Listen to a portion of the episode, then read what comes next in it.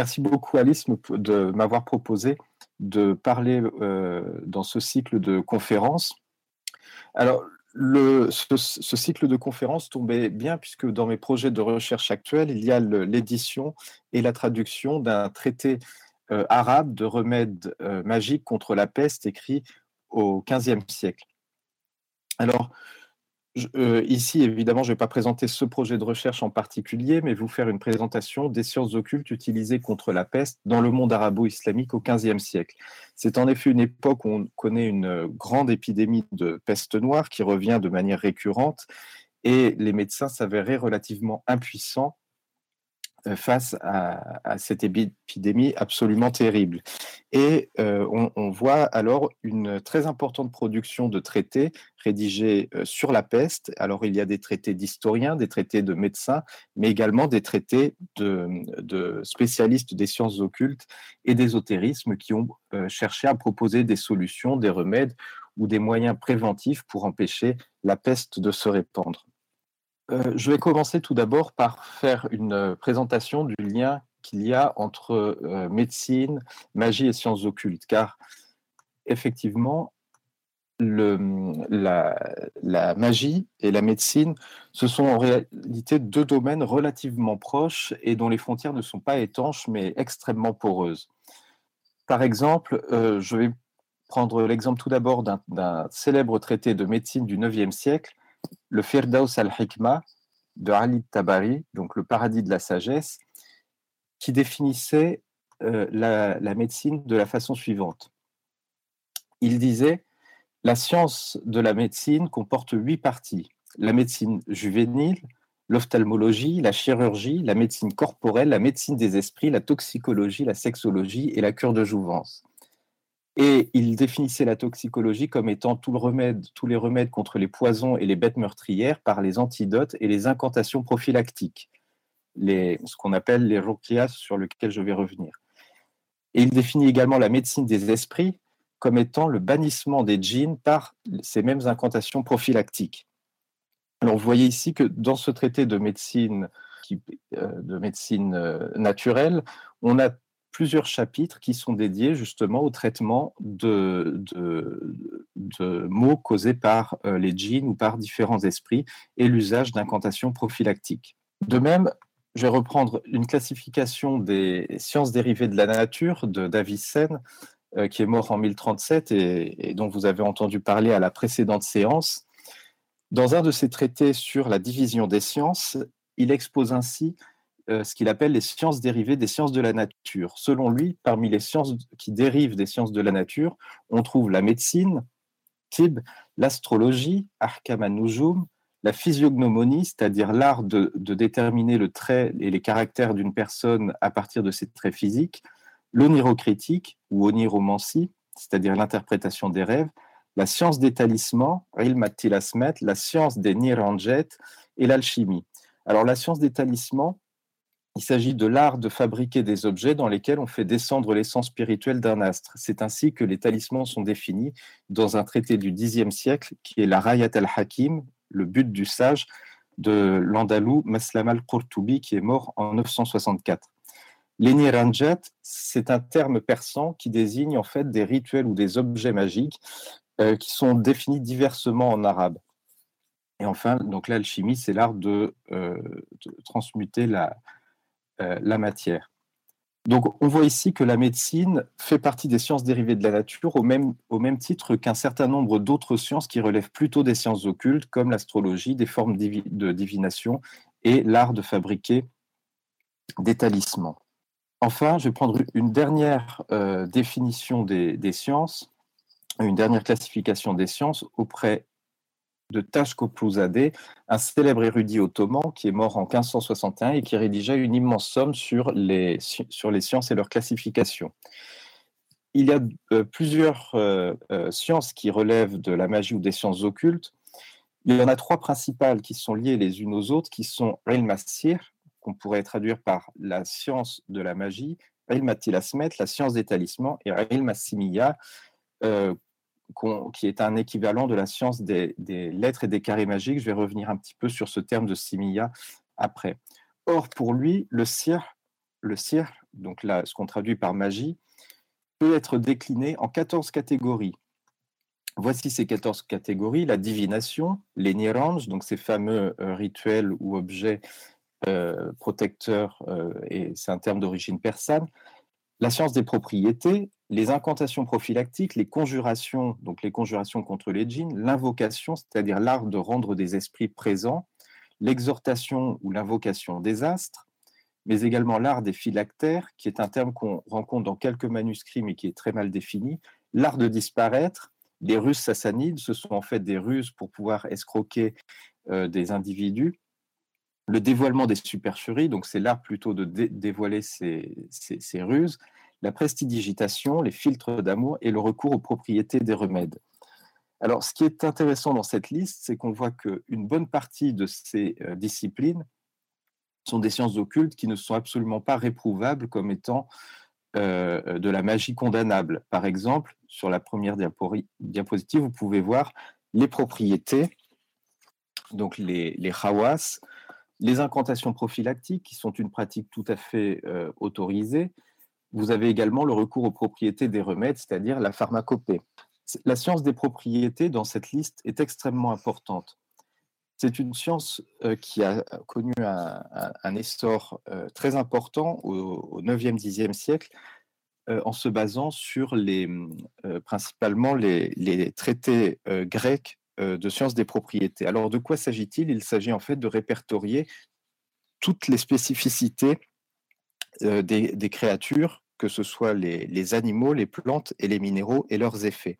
Je vais prendre ici un exemple, c'est un texte du Xe siècle euh, qui fait partie d'un corpus d'œuvres attribué à l'alchimiste Jabir ibn Hayyan et dans lesquels il consacre tout un traité euh, aux propriétés. Il euh, liste quelques propriétés sous forme de questions. Je cite Pourquoi, lorsqu'on tue un hibou, l'un de ses yeux reste-t-il ouvert tandis que l'autre reste fermé? Pourquoi, si l'on place ses yeux dans le chaton d'une bague, celui qui portera la bague avec l'œil ouvert restera-t-il éveillé, tandis que celui qui portera la bague avec l'œil fermé s'endormira? Pourquoi la chauve-souris a-t-elle peur des feuilles du platane et ne s'en approche jamais? Pourquoi guérit-on de la piqûre du serpent en mangeant des crabes? Pourquoi la tortue, renversée sur le dos et placée sur l'orifice d'une chaudière, l'empêche-t-elle de bouillir? Pourquoi la pince du crabe attachée au cou d'un homme l'empêche-t-elle d'avoir des écrouelles tant qu'elle est portée par lui? Pourquoi les fruits ne tombent-ils pas d'un arbre auquel on a suspendu un œil de crabe? Pourquoi le scarabée enfoui dans des feuilles de rose perd-il tout mouvement tandis qu'il se remue et revient à la vie quand on le place auprès de la fiente Et vous avez toute une liste euh, extrêmement longue de propriétés de, cet ordre. Alors, ces, propriétés concernent euh, euh, toute la création et c'est ainsi dans cette science des propriétés que l'on peut découvrir évidemment des remèdes pour chaque maladie et pour euh, différents mots. C'est en ce sens que la science des propriétés est abondamment utilisée dans la médecine. Par ailleurs, pour reprendre l'exemple du Firdaus al-Hikmah Tib, donc le paradis de la sagesse de Ali Tabari, l'ouvrage que j'ai cité tout à l'heure, on y trouve l'utilisation de nombreuses propriétés. Je vais donner ici un exemple qui montre que les propriétés s'affranchissent très souvent également des, normes religieuses. Par exemple, on a tout un chapitre sur les propriétés du porc, où il est dit quand on cuit un foie de porc, on le râpe et on le mélange avec du gâtillier ou de la rue et qu'on en boit avec du vin, cela est bénéfique contre les morsures de tous les serpents. Et quand on boit de son urine après qu'elle est séchée, quand on en boit l'équivalent d'une fève, cela est bénéfique contre l'épilepsie. Alors on voit ici que a priori, ce type de remède est évidemment euh, répréhensible. Il s'agit donc de, euh, de porcs euh, qu'on boit soit avec du vin, soit dont on boit l'urine. Donc il s'agit véritablement ici de choses qui provoquent l'impureté rituelle. Cependant, le bénéfice qui en est tiré peut justifier un écart par rapport à la norme religieuse, et c'est en ce sens que le, le, ce genre de traité de médecine peut proposer ce type de, de remède. Également, la médecine et la magie sont, sont intimement liées par le terme même euh, qu'on traduit par médecine, tib en arabe.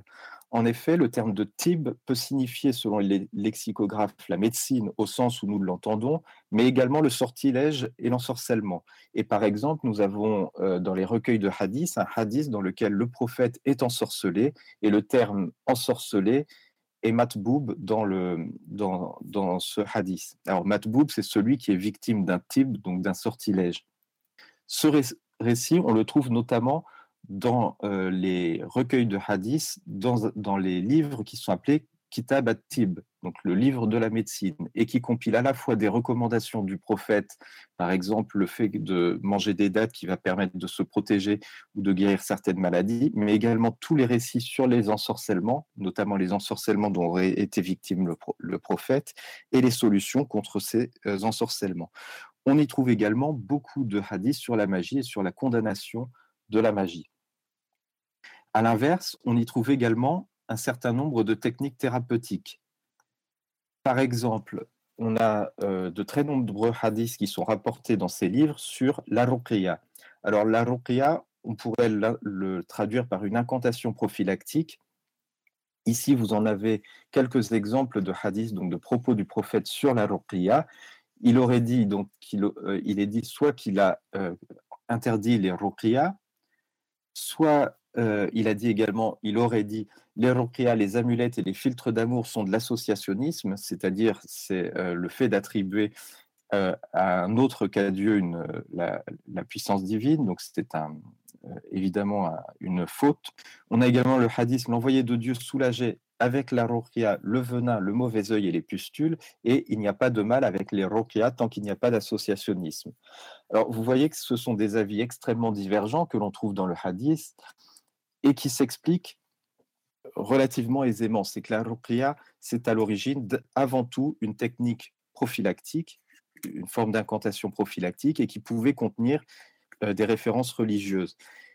Et euh, on a un certain nombre de hadiths dans lesquels le prophète aurait accompli des ruqya pour aider des croyants et, des, gens de sa communauté et dont euh, toutes les références sont des références à Dieu ou au verset du, euh, du Coran. Donc ici, il faut vraiment envisager la ruqya comme une technique thérapeutique qui existait avant l'islam et que le prophète a réutilisé en en condamnant des usages qui, le, qui, la, qui faisaient de la ruqya une pratique anti-islamique qui se réfère à d'autres puissances que Dieu, mais autorisant tout à fait euh, l'usage de la ruqya dans, le, dans un cadre islamique le, la, la euh, a été également autorisée dans les traités de jurisprudence. Par exemple, dans le traité euh, de jurisprudence malékite d'Al-Qarawani, qui est mort en 996, il est dit il n'y a pas de mal à demander une ruqya contre le mauvais œil et d'autres choses de ce genre, ni à prononcer des formules préservatoires, ni à chercher à se soigner en usant de médicaments et en les buvant, ni à pratiquer la saignée et la cautérisation. Il n'y a pas d'inconvénient à pratiquer la cautérisation et à faire des ruqya avec les formules tirées du livre de Dieu ou tout au moins pieuses. On peut également faire usage d'amulettes suspendues au cou et contenant des versets du Coran. Alors, on voit dans ces euh, propos-là que la, la n'a pas un statut qui est soit licite, soit illicite. En réalité, elle est autorisée dans, certaines conditions d'utilisation, c'est-à-dire pour faire le bien, pour euh, protéger ou guérir euh, des, euh, des croyants, et, elles doivent exclusivement utiliser donc des formules pieuses et non pas des références à d'autres puissances qu'à Dieu. Donc la ruqya, c'est une des pratiques euh, les plus importantes dans la, euh, dans, dans la médecine qu'on appelle la médecine euh, prophétique.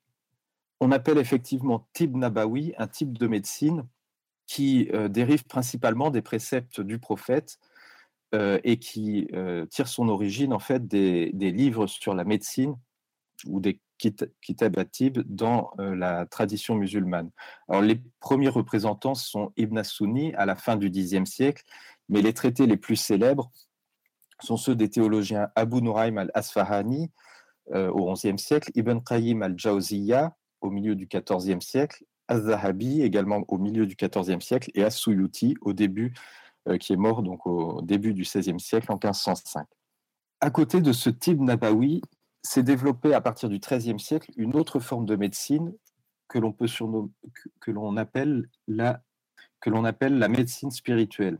Alors, le, les sciences occultes se sont développées dans un premier temps, surtout avec l'héritage grec jusqu'au Xe siècle, où les, Les traités se sont référés beaucoup à l'astrologie et aux références grecques. Cependant, à partir du XIIIe siècle, se développe une, deuxième, une nouvelle voie dans la magie, qui est la, science des lettres et des carrés magiques.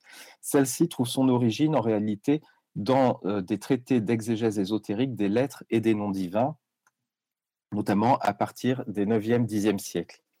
En effet, euh, dans le Coran, certaines sourates commencent avec des lettres mystérieuses dont personne n'a d'explication. Les exégètes euh, ont proposé de très nombreuses interprétations Cependant, ces, euh, interprétations, euh, ces, interprétations ont été. Alors, euh, donc je reprends, excusez-moi, j'ai été un petit peu distrait.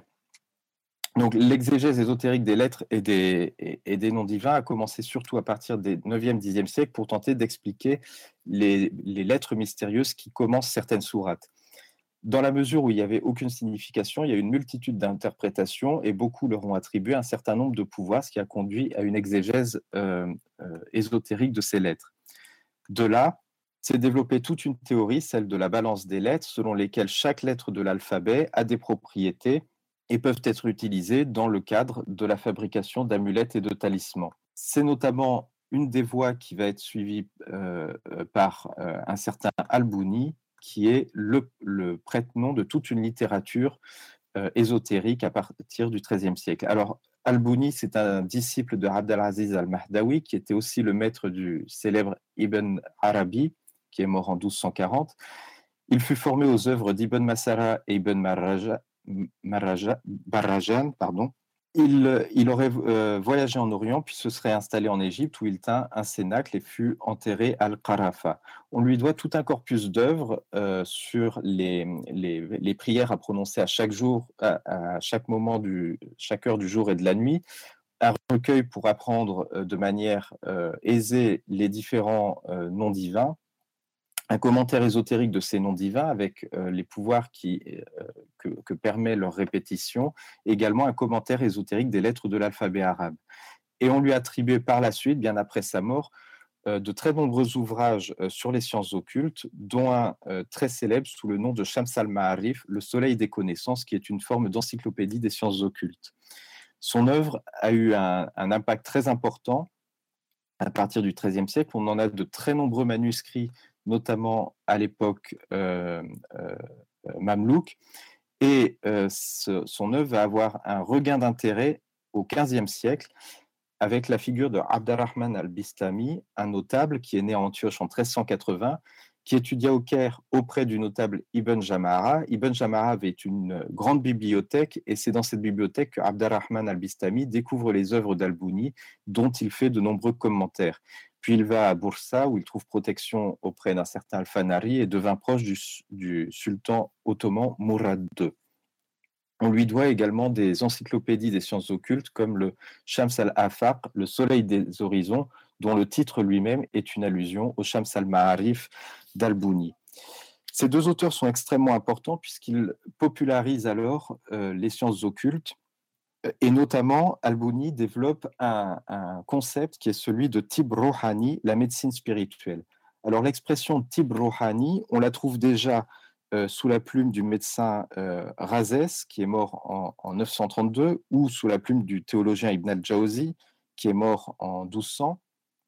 Mais chez eux, Tib Rohani, la médecine spirituelle, désigne une, forme de, de comportements à avoir pour purifier l'âme de ses vices. Il s'agit avant tout de préceptes moraux.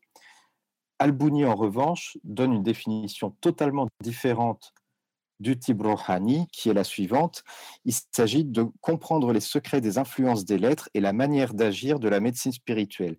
Quand on connaît la maladie d'un membre du corps, il faut savoir quelle lettre utiliser pour ce membre et le membre qui suit au-dessus et au-dessous.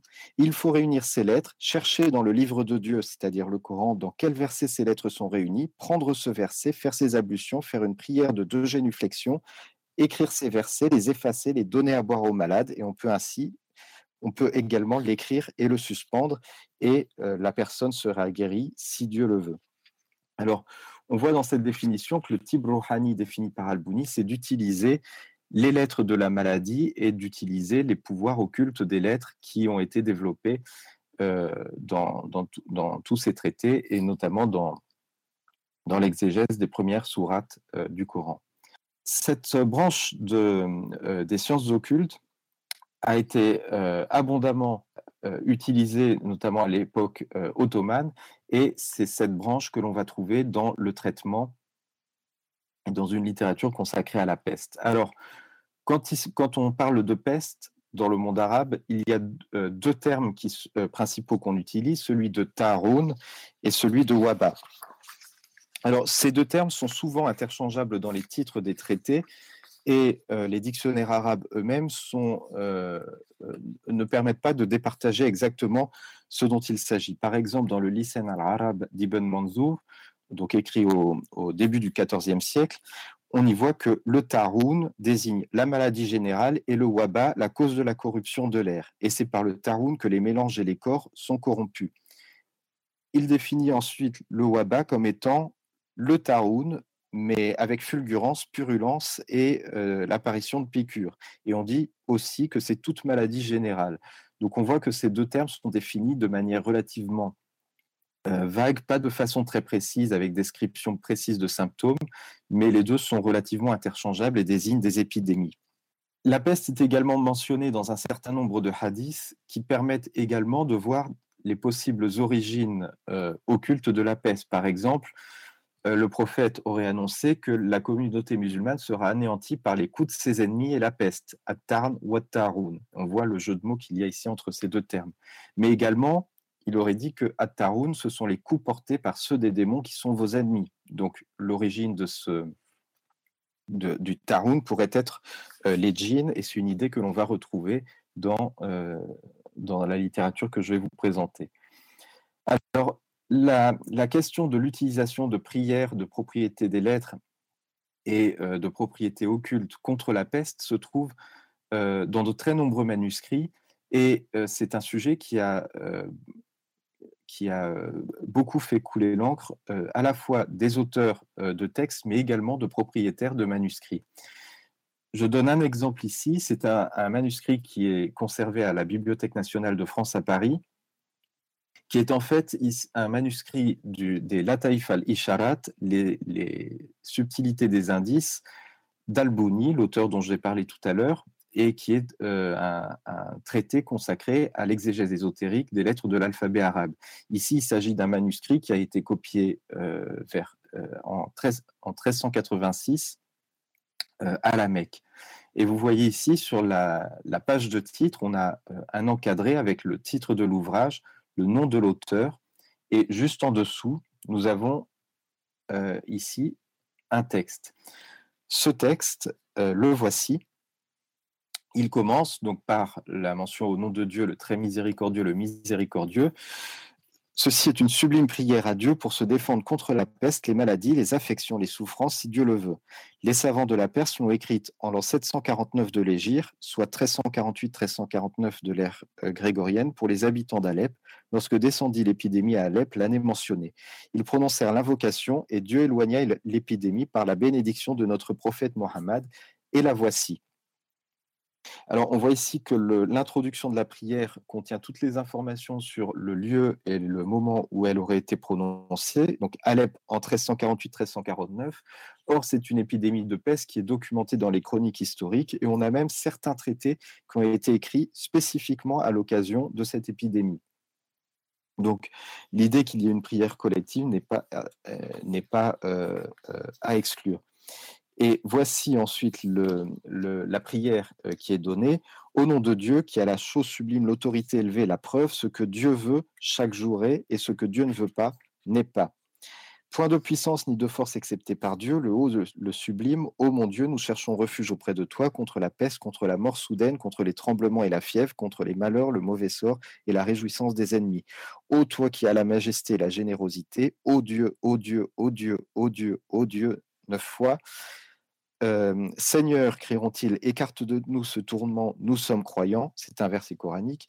Gloire à celui dont l'autorité est supérieure à toute chose, dont la toute-puissance contraint toute chose. Gloire à lui, point de divinité excepté lui. Nul autre que lui n'a de puissance. Gloire à Dieu quand il créa, et il est le créateur de toutes choses, etc., etc. L'invocation continue comme ceci. Donc il s'agit principalement d'appels au nom divin et d'une sélection de versets coraniques. Euh, ce, texte-là, on, en trouve également d'autres traces dans d'autres textes, par exemple dans le traité d'onirocritique Al-Isharat fi ilm al-Ibarat d'Ibn Shahin, qui est mort en 1468, il est fait mention euh, d'une prière euh, euh, d'une prière qui aurait été faite lors de cette épidémie à Alep et qui comporte quelques points communs. C'est une prière qu'il présente comme ayant été révélée euh, aux savants de cette ville par Dieu, donc en rêve lors de cet épisode de peste. On trouve également mention d'une invocation contre une épidémie de peste la même année dans la chronique d'Ibn Taribirdi à Nujum Azahira, donc qui est mort en 1470. Euh, le texte n'est pas tout à fait le même puisque l'épidémie se passe dans d'autres villes qu'à Alep, mais on trouve beaucoup de similitudes avec ce texte.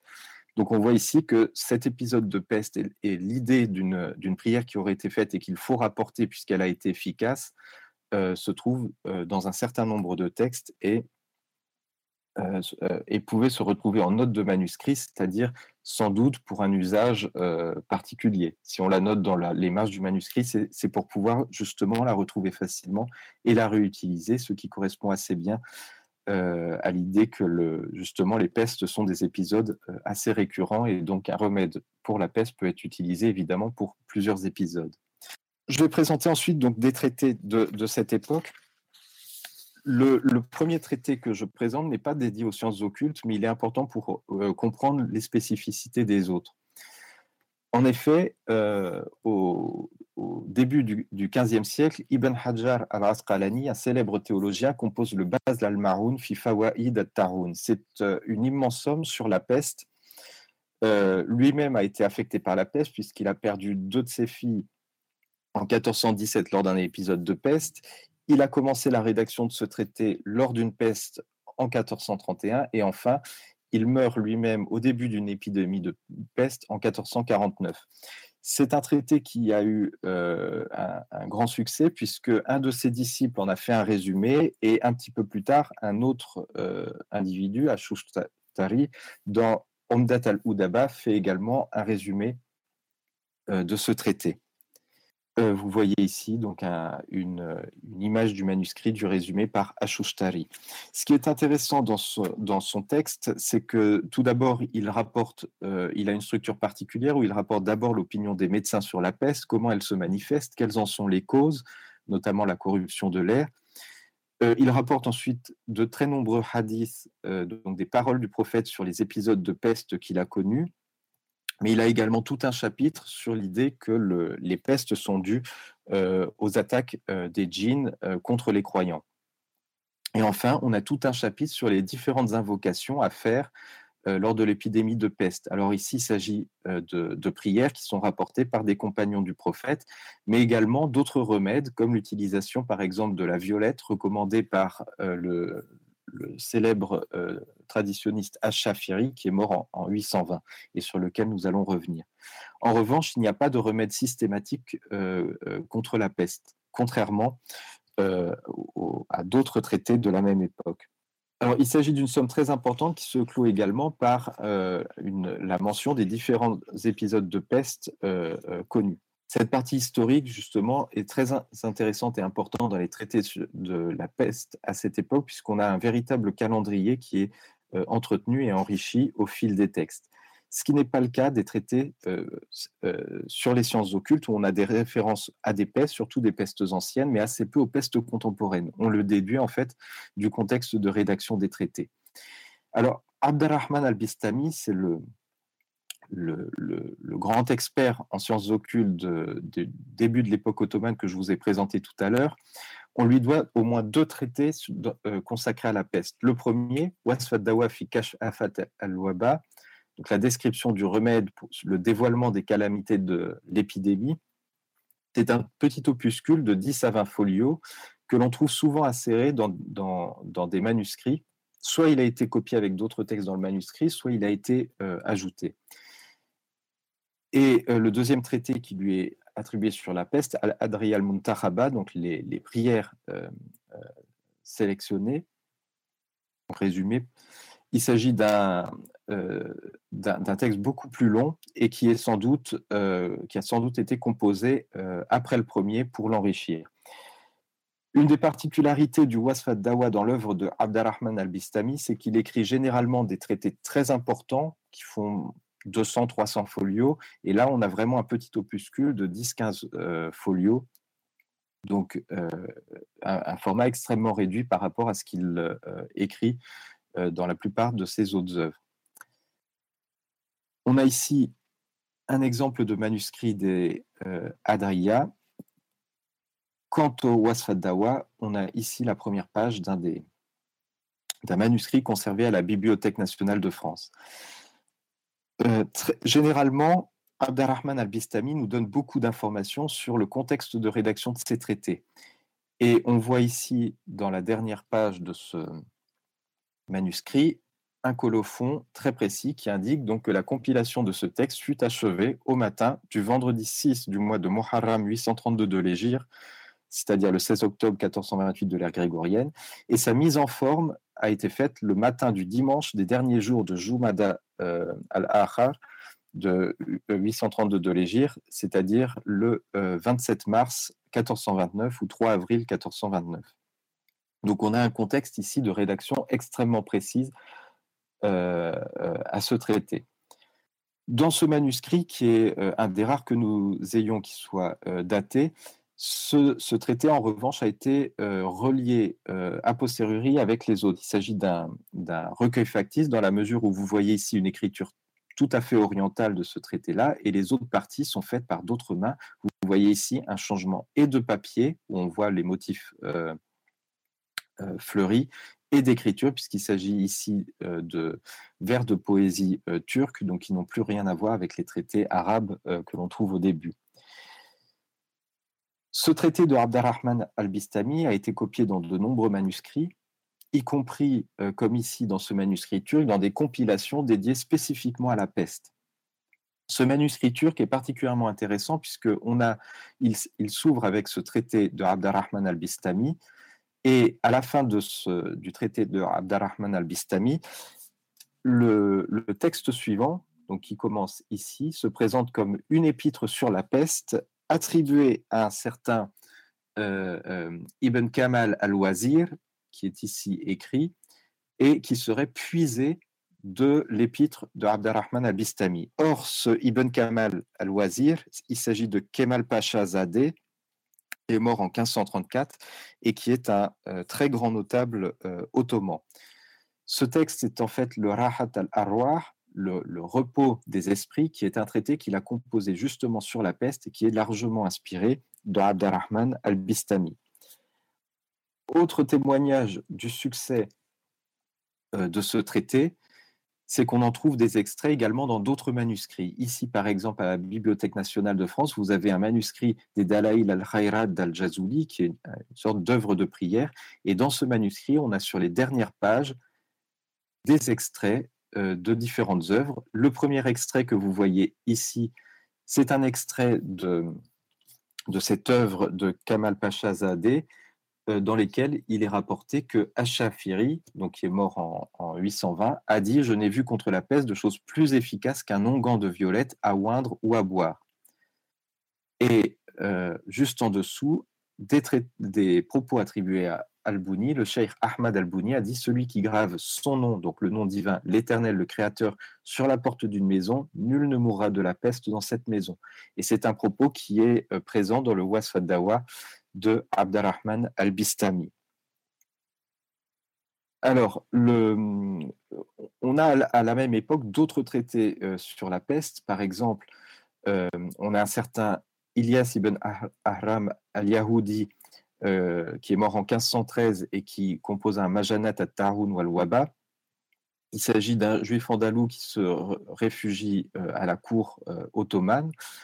On a un très grand notable, Al-Bidlissi, qui rédige également une, une épître sur la, la, préservation de la peste on a Tashkoplouzadeh, le, fameux notable ottoman dont j'ai parlé tout à l'heure, qui euh, compose une Risala Fitarun wal Waba, une épître sur la peste et l'épidémie. On a également des œuvres euh, apocryphes attribuées à des grands auteurs comme Al-Razali, un célèbre théologien mort en 1111, qui écrit donc un Sunat al-Asma al-Mujarrab al-Waba wa Tarun, euh, qui est un manuscrit qu'on a, qui, date à peu près de cette époque.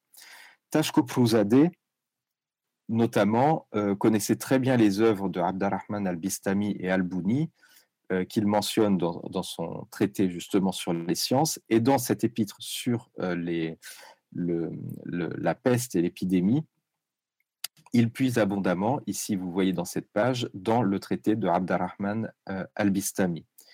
Donc, même si c'est un, opuscule extrêmement court, il a été très influent dans la littérature sur la peste euh, euh, euh, au XVe siècle. Alors, de quoi s'agit-il quand on parle de ce petit opuscule de Abdelrahman al-Bistami et en quoi les sciences occultes pouvaient apporter des réponses sur les épidémies de peste? La structure de ce texte est en quatre parties précédées d'une introduction. Le premier chapitre euh, est, dédié aux, traditions prophétiques. Il s'intitule Les anecdotes majestueuses et belles traditions. Il s'agit principalement de hadiths. Le deuxième chapitre, euh, c'est surtout sur l'utilisation des lettres de l'alphabet arabe et des noms divins. Il s'appelle les noms seigneuriaux et les secrets lumineux. Le troisième chapitre aborde à peu près les mêmes thèmes et s'intitule Les secrets des lettres, les lumières des nombres et les invocations sacrées et versets éclatants. Et le quatrième chapitre, lui, est beaucoup plus centré sur les propriétés naturelles et s'intitule Les secrets des plantes, les bienfaits des animaux, les vertus des minéraux et les talismans d'Asaf. Asaf ici est Asaf ibn Barahiya, le vizir de euh, Salomon. Alors, le, en, quoi ce traité euh, correspond davantage aux sciences occultes que euh, à de la médecine euh, prophétique? On peut le voir par exemple dans le rapport au carré magique. Alors, il est indiqué dans ce traité notamment que donc, les pieux prédécesseurs ou les premières générations de croyants mentionnent cela et ils en étaient avares ils disent que le pouvoir du carré magique n'est pas réfuté fondamentalement, comme par exemple le carré magique d'ordre 3, dont l'histoire se répandit parmi la population par l'expérience pour la femme répudiée, au point que les femmes connaissent son authenticité, tout comme le carré magique d'ordre 4, que l'on compose pour chasser l'épidémie, au point que l'on mentionne que quand on grave sur le mur d'une demeure ou d'une ville un carré magique d'ordre 4 et qu'on ouvre dans le carré une porte qui est qui en est un quart, à tel point que le linteau qui est à la tête de la porte est aussi un quart, ainsi que chacun des deux côtés, alors celui qui entre et demeure à l'intérieur ne sera pas atteint par une épidémie. Le carré magique, c'est une figure dont vous voyez ici euh, une représentation, qui est un carré partagé en un nombre carré de cases et dans lesquelles on inscrit les nombres entiers, tous différents, de façon que la somme de chaque ligne, chaque colonne et chaque diagonale euh, soit la même. Ici, vous avez le carré magique d'ordre 3, et si vous faites la somme des nombres pour chaque ligne, chaque colonne et chaque diagonale, vous obtenez systématiquement 15. Ce type de carré magique euh, était réputé avoir des pouvoirs particuliers puisqu'il représentait un équilibre parfait et chaque carré magique était assimilé également à une planète. On a des traités entiers à partir du, Xe siècle sur les, usages astrologiques des euh, carrés magiques. Ici, le, carré magique d'ordre 4 est réputé être utilisé contre la peste c'est quelque chose que l'on trouve dans, dans, des traités antérieurs. Mais ici, la, mention du carré magique dans ce traité de Abdarrahman al-Bistami a un sens très particulier. En effet, il va le mettre également en relation avec les sages grecs, dans un passage extrêmement intéressant sur la question de la duplication du cube. Alors, le passage est le suivant. Sache qu'au temps de Platon, l'épidémie se répandit en Grèce, et les Grecs supplièrent Dieu, et ils en demandèrent la cause à un des prophètes des Banu Israël. Dieu inspira à ce prophète que lorsqu'ils doubleraient l'autel qu'ils avaient de forme cubique, l'épidémie disparaîtrait. Ils établirent un autre autel comme celui-ci, l'ajoutèrent au premier, et l'épidémie accrut. Alors ils interrogèrent le prophète au sujet de la cause de la maladie, et Dieu lui inspira qu'il n'avait pas doublé l'autel, mais au contraire qu'il lui en avait adjoint un autre semblable, et cela n'est pas le doublement pour un cube. Ils demandèrent de l'aide à Platon à ce moment et il dit Vous êtes détourné de la géométrie, alors Dieu vous a éprouvé par l'épidémie comme châtiment pour vous. Certes, les sciences de la sagesse auprès de Dieu ont une puissance. Cet épisode est particulièrement intéressant puisqu'il se réfère à un épisode bien connu dans les mathématiques grecques, puisque cela présente un des trois problèmes mathématiques importants de l'Antiquité, à savoir la duplication du cube, la quadrature du cercle et la trisection de l'angle. Pour ce qui est de la duplication du cube, le problème est le suivant, c'est qu'il euh, s'agit de trouver un moyen euh, d'augmenter les dimensions d'un cube de façon à ce que son volume soit le double. Mais évidemment, doubler les dimensions du cube ne double pas son volume. Ça le, multiplie par 8. Donc euh, ici, c'est le problème qui est exposé et il le fait selon les termes des, mathématiciens grecs qui, effectivement, attribuent la, résolution de ce problème euh, lors d'une épidémie de peste auprès de Platon. Et ici, Abdarrahman al-Bistami reprend euh, la, traduction arabe d'un traité grec, probablement celui de Théon de Smyrne, sur le problème de la duplication du cube. Cependant, il en fait une, euh, interprétation de son époque, à savoir que Théon de Smyrne utilise cet épisode pour indiquer que euh, Platon utilise l'épidémie et cette euh, question du doublement du cube pour expliquer que l'épidémie a été envoyée euh, par les dieux pour indiquer aux, Grecs qu'ils se sont détournés de la géométrie et que ce détournement de la géométrie, évidemment, est, une erreur auprès de ce peuple. Or, L'interprétation ici que l'on peut attribuer à Abdalrahman al-Bistami, c'est que de même que les Grecs ont été éprouvés par Dieu pour s'être euh, éloignés de la géométrie, de même ici, les épisodes de peste euh, euh, témoignent justement d'un manque de connaissance de la science des carrés magiques. Notamment, le vocabulaire ici utilisé pour le cube et le vocabulaire des carrés magiques sont extrêmement proches. Et donc, pour se protéger de la peste, la communauté de croyants doit des spécialistes euh, de carrés magiques, ou en tout cas de mathématiques, qui soient capables de faire ces carrés magiques de protection contre la peste. Donc on est ici vraiment dans la, promotion de la connaissance de la science des carrés magiques dans le cadre de ce traité. Cette anecdote est également intéressante puisque à, l'origine il s'agit vraiment d'un texte grec avec une punition par les dieux euh, qui, euh, envoie une peste. Et ici, dans, cet épisode-là, les Grecs supplient Dieu et la solution, est, enfin la, la réponse est d'abord donnée par un prophète des Banu Israël. Donc ici, le joint le, le monothéisme à la tradition grecque en faisant euh, de Platon quelqu'un qui va les aider à trouver la solution, mais pas celui à qui les dieux ont inspiré le fait qu'il euh, faut doubler l'autel pour euh, que l'épidémie s'arrête les autorités grecques sont extrêmement présentes dans ce traité à côté des, autorités religieuses. Par exemple, dans cette introduction, dans, le passage que vous voyez ici, on a la mention d'Aristote et notamment d'un extrait de son livre des pierres, le Kitab al-Ahjar, un propos attribué à Galien, qui est qualifié de sceau des médecins. Et on voit l'analogie entre sceau des médecins et, et sceau des prophètes. C'est une expression qui, ne manque pas de faire un clin d'œil à, l'expression saut des, des, prophètes, un propos attribué euh, sur Alexandre le Grand et un propos euh, sur Thalès. Pour ce qui est d'Aristote, voici la préconisation. Quant à Aristote, c'est lui qui déduisit par la spéculation intellectuelle et la conduite divine les propriétés et les bienfaits des pierres.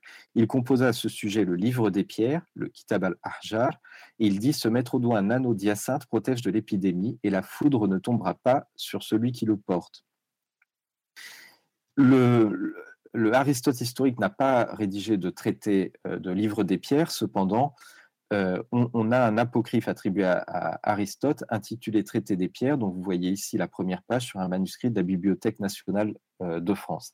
Et on y trouve effectivement cette parole. Quant à Alexandre et, Thalès, voici les, propos qui leur sont attribué, on dit qu'Alexandre cultiva l'arbre euh, du tamari à Tarfa en Égypte pour en chasser l'épidémie et les miasmes de l'air.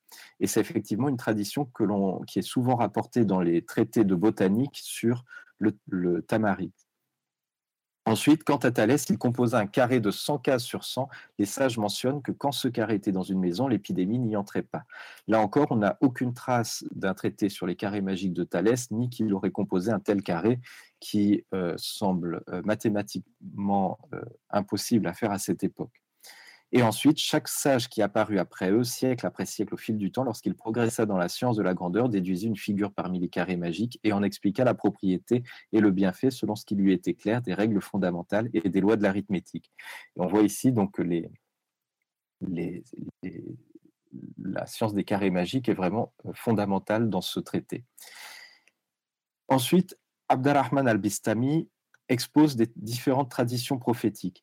Là, le premier chapitre euh, n'a pas vraiment euh, d'intérêt au niveau strict des sciences occultes. On y voit surtout des hadiths euh, prophétiques. Par exemple, ici, je cite le premier en exemple, Abdarrahman ibn Auf a dit J'ai entendu l'envoyé de Dieu dire Quand une épidémie a lieu sur une terre où vous vous trouvez, n'en sortez pas en courant. Quand vous entendez parler d'une épidémie dans une terre, n'y entrez pas. Al-Bukhari et Muslim l'ont rapporté.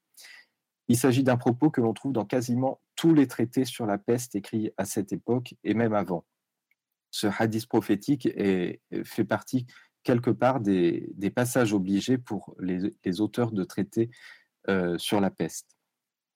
En ce sens, ce premier chapitre sur les traditions euh, prophétiques est presque un passage euh, obligé dans les, traités sur la peste de cette époque. Cependant, il va y ajouter également dans ce chapitre 1 tout un passage euh, euh, sur la peste selon les historiens. Et il est dit notamment dedans que parmi les historiens, euh, les grandes pestes dans l'histoire de l'islam sont cinq.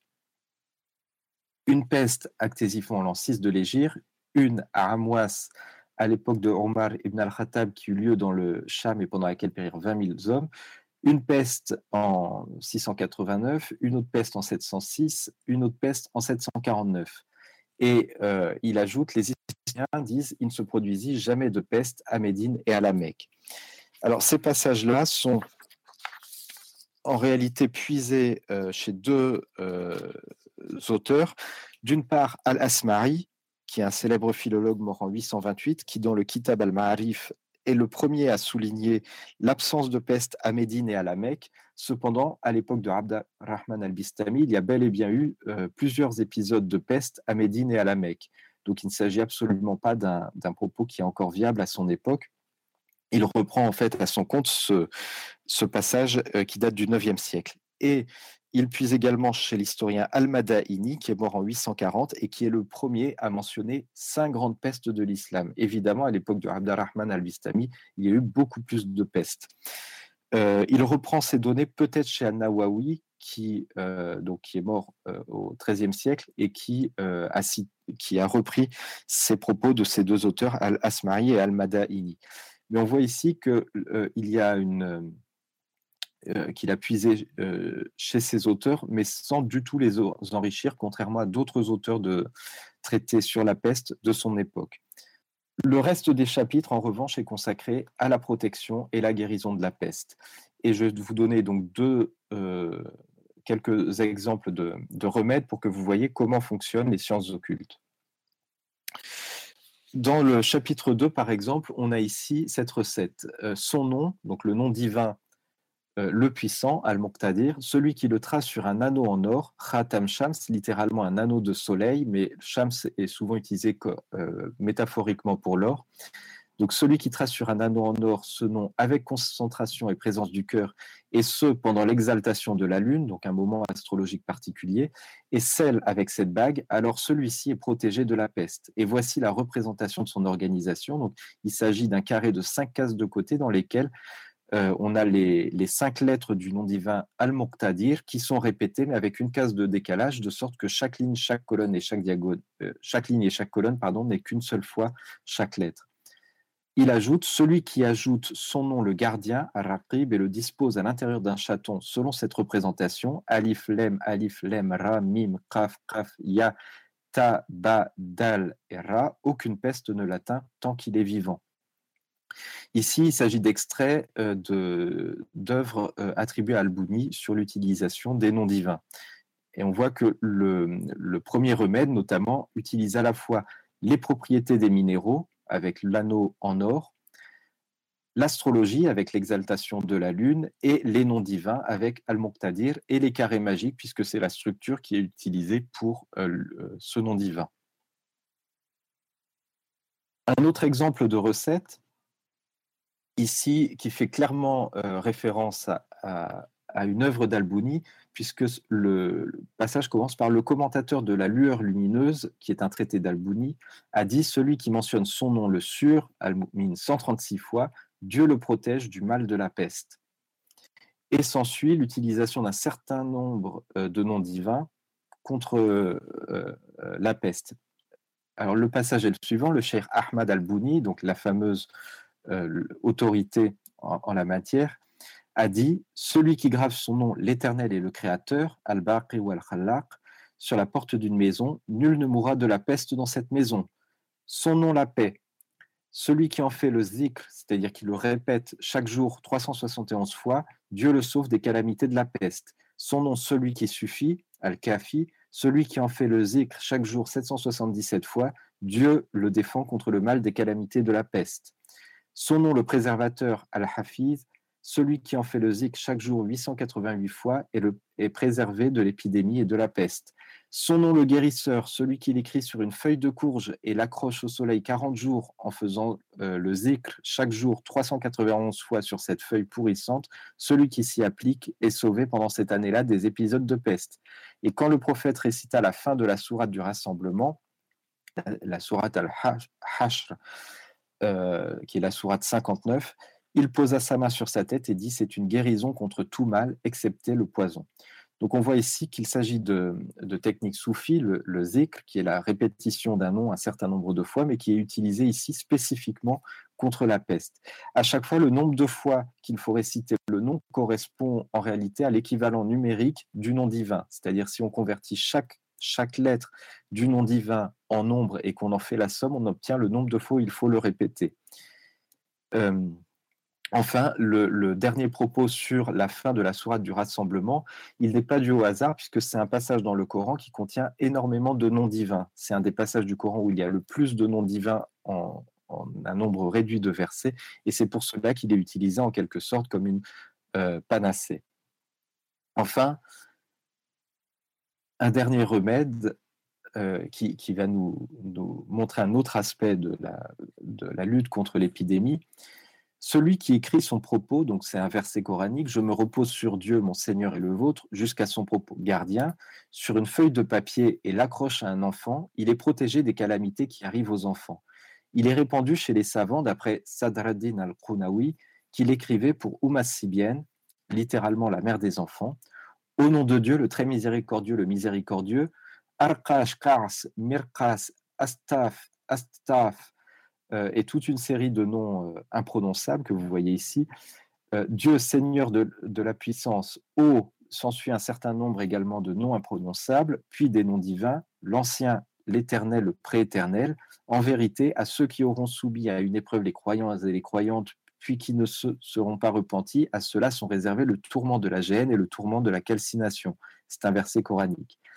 Ô assemblée des djinns, je vous adjure par Dieu, le puissant, le seul, le contraignant, celui qui préserve, celui qui défend, et par le pacte qu'a contracté sur vous Salomon, le fils de David, à savoir que vous ne nuirez pas à celui qui porte cet écrit et que vous le laisserez sous la garde et la protection de Dieu, que la prière de Dieu soit sur notre Seigneur Mohammed, les siens et ses compagnons, tous ensemble, sur une feuille, et cela suspendait.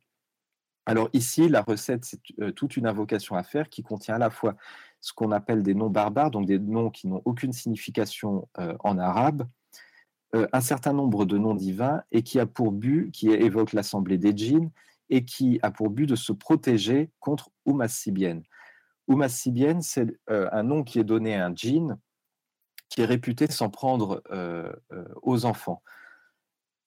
Umassibienne est représenté par exemple dans un manuscrit d'Oxford ici comme on le, voit, une sorte de, de djinn à la peau noire, les cheveux hirsutes, la langue pendante euh, d'un serpent, et qui ici a un enfant dans ses bras qu'elle est en train euh, d'étouffer. Elle est euh, parfois surnommée dans les traités de médecine Atta-Abira, c'est-à-dire celle qui suit, qui, est, dérive en fait du nom de certains djinns, tabir ou tabira, qui sont des djinns qui suivent les êtres humains. Mais avec l'article al, at-tabira désigne plus particulièrement euh, cet être-là, ou Massibienne, qui est censé être responsable de la mort euh, des, enfants. Donc ici, cette recette vise à se protéger clairement contre ce djinn euh, pour, la mortalité infantile. La recette, pour la reprendre ici, est attribuée à Sadr ad-Din al-Qunawi, un disciple d'Ibn Arabi. Alors, ici, on voit qu'il euh, s'agit d'une recette avant tout contre un, un djinn. Elle se termine par le pacte qu'a contracté sur vous Salomon, fils de David, qui est une allusion à un talisman extrêmement célèbre, le talisman des sept pactes de Salomon, qui raconte euh, le fait que Salomon aurait été confronté à Oumma Sibienne et l'aurait contrainte à passer sept pactes grâce auxquels, euh, quand on invoque ces pactes, elle ne peut plus nuire à l'être humain. Et on voit ce talisman représenté euh, de très nombreuses fois, et notamment par exemple la maison d'édition euh, Mustafa al-Babil Halabi a fait une édition du Talisman des Sept Pactes que l'on trouve euh, sous un format A4 encore aujourd'hui. Dans, dans, on, le trouve aujourd'hui encore dans des librairies ou dans des amulettes et talismans. Alors, pour conclure, tout d'abord, euh, je vais vous montrer que la médecine et les sciences occultes ne sont pas du tout de domaines opposés et strictement étanches. On le voit, la, médecine euh, type, c'est une science de la nature euh, au même titre que d'autres sciences occultes et elle puise abondamment dans les, connaissances, les savoirs et les techniques d'autres sciences occultes. Par exemple, il n'est pas rare de voir des chapitres consacrés à l'astrologie et l'influence des astres sur le développement des maladies. Ensuite, cette médecine, euh, en fonction des sources et des méthodes, peut être soit naturelle, c'est la médecine galénique telle qu'on l'entend, prophétique quand elle puise euh, dans les traditions du prophète, ou spirituelle. Et les exemples que j'ai pris relèvent vraiment de la médecine spirituelle dans la mesure où la plupart de ces, euh, de ces recettes ne sont pas appuyées directement par des hadiths, mais sont déduits de la science des lettres et des carrés magiques, notamment par exemple par les calculs numérologiques sur les noms divins. Donc, euh, il ne s'agit pas euh, de, de, remèdes qui ont été faits euh, simplement à partir des hadiths, mais à partir des techniques de la science des lettres.